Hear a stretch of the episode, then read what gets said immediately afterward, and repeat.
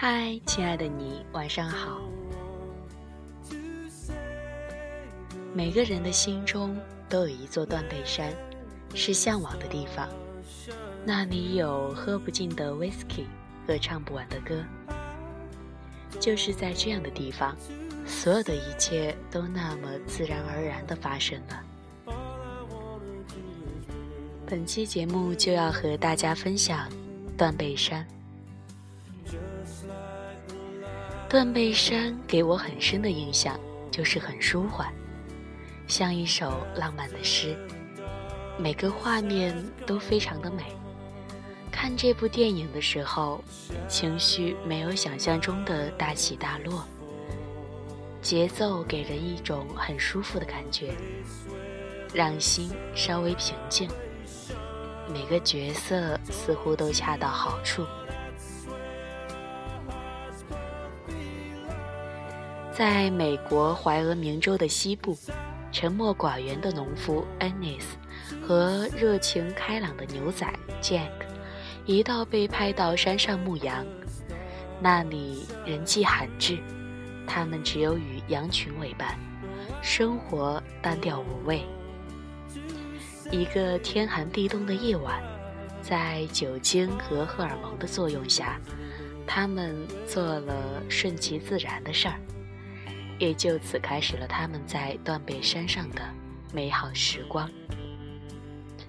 季节性的放牧结束以后，他们的分离，他们的再见，他们的故事，也由此展开。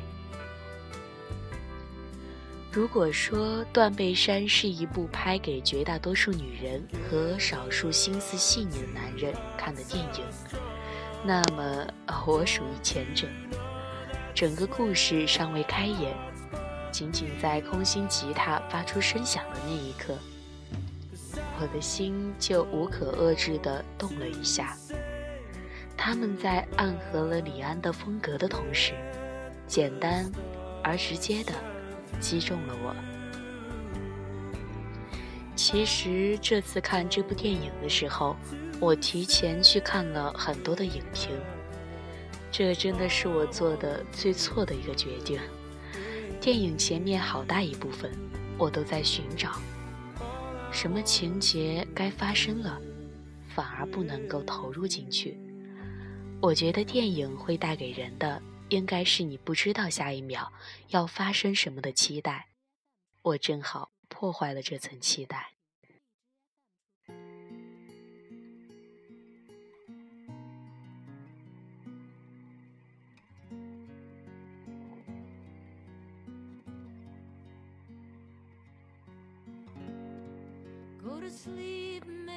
说实话，在看这部电影的时候。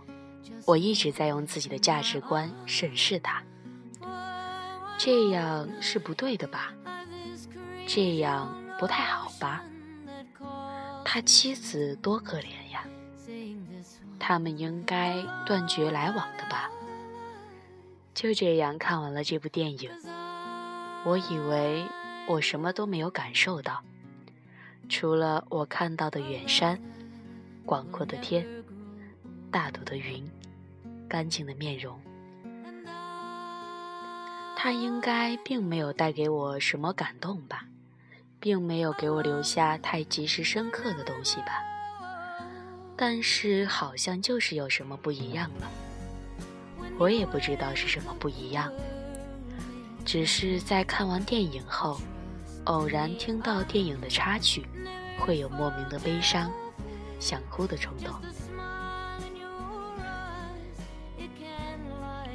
Ennis 和 Jack，他们好像只是爱对方，只是爱情，和自己所有的原则、价值观、期望，好像有点不一样，但就是爱情。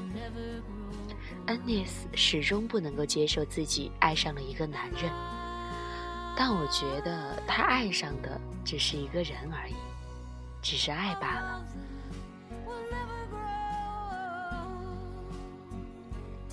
这部电影算是一部悲剧吗？我也不知道，评判悲剧的标准是什么呢？整个过程我也记不起恩尼斯有哭过，无论是他们的分开，还是 Jack 的离去。看电影的我也没有哭，不知道该在什么时候放进我的眼泪。即使在大家的泪点，恩尼斯发现衬衣在哪儿，我的心情好像还是很平静。但是看完这部电影，就会觉得很悲伤。不知道为什么，也不知道为谁而悲伤。李安说。断背山的原著读起来就好像一个人用手轻轻地抚摸你的脸，然后突然打了你一拳一样。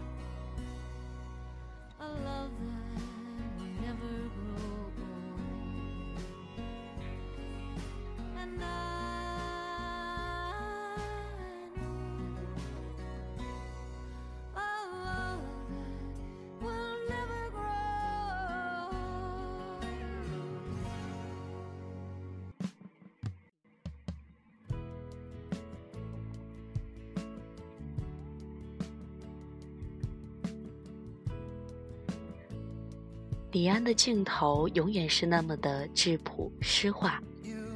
断背山条件艰苦，但是天高云阔，山蓝水清。